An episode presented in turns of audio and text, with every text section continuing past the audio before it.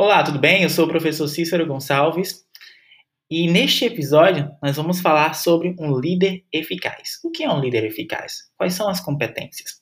Então fica com a gente que está começando mais um episódio.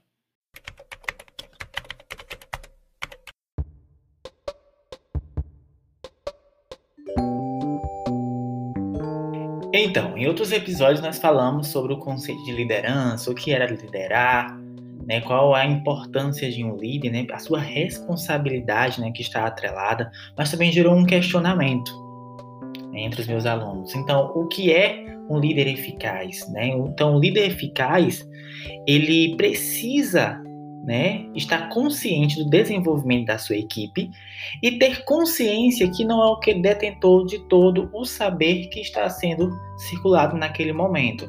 Então, ele precisa aprender sempre para buscar o que? Novas atitudes que, que permitam né, a melhoria das relações e dos resultados.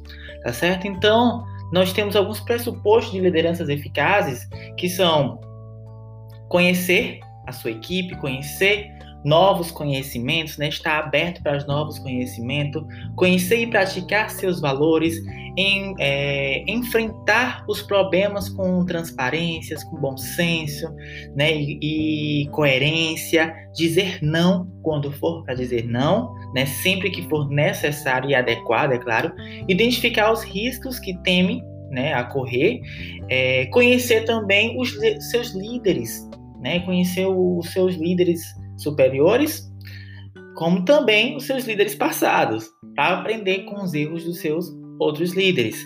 Né? É um processo de aprendizado.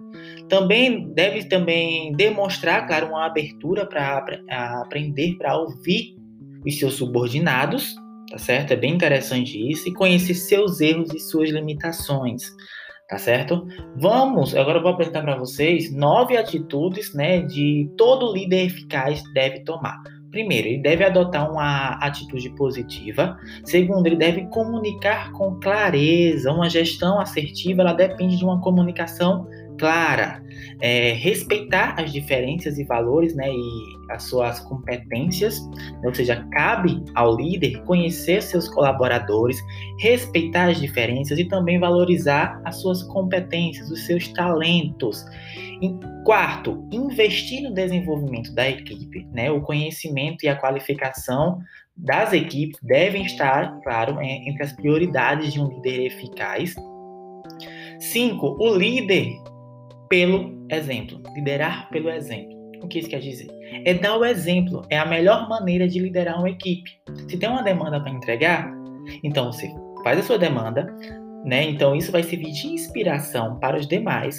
Buscar uma capacitação, tá sempre aprendendo, consequentemente os seus subordinados, as pessoas que estão ao seu redor, elas vão se sentir, né, vão ver você como uma inspiração.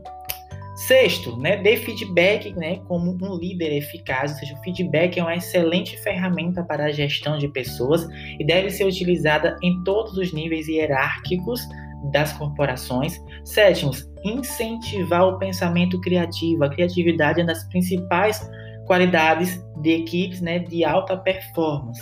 Oitavo, né, delegar responsabilidade e autoridade, ou seja, delegar responsabilidades e autoridade também deve fazer parte do cotidiano dos líderes, né? Sempre utilizando a meritocracia, claro, né? E reconhecendo o talento e, a poten e o potencial dos seus colaboradores. E por último, buscar o próprio aprimoramento profissional. Um líder eficaz ele busca sempre o próprio aprimoramento profissional, né? E esse processo ele contempla aspectos técnicos também, tanto de hard skill quanto de soft skills.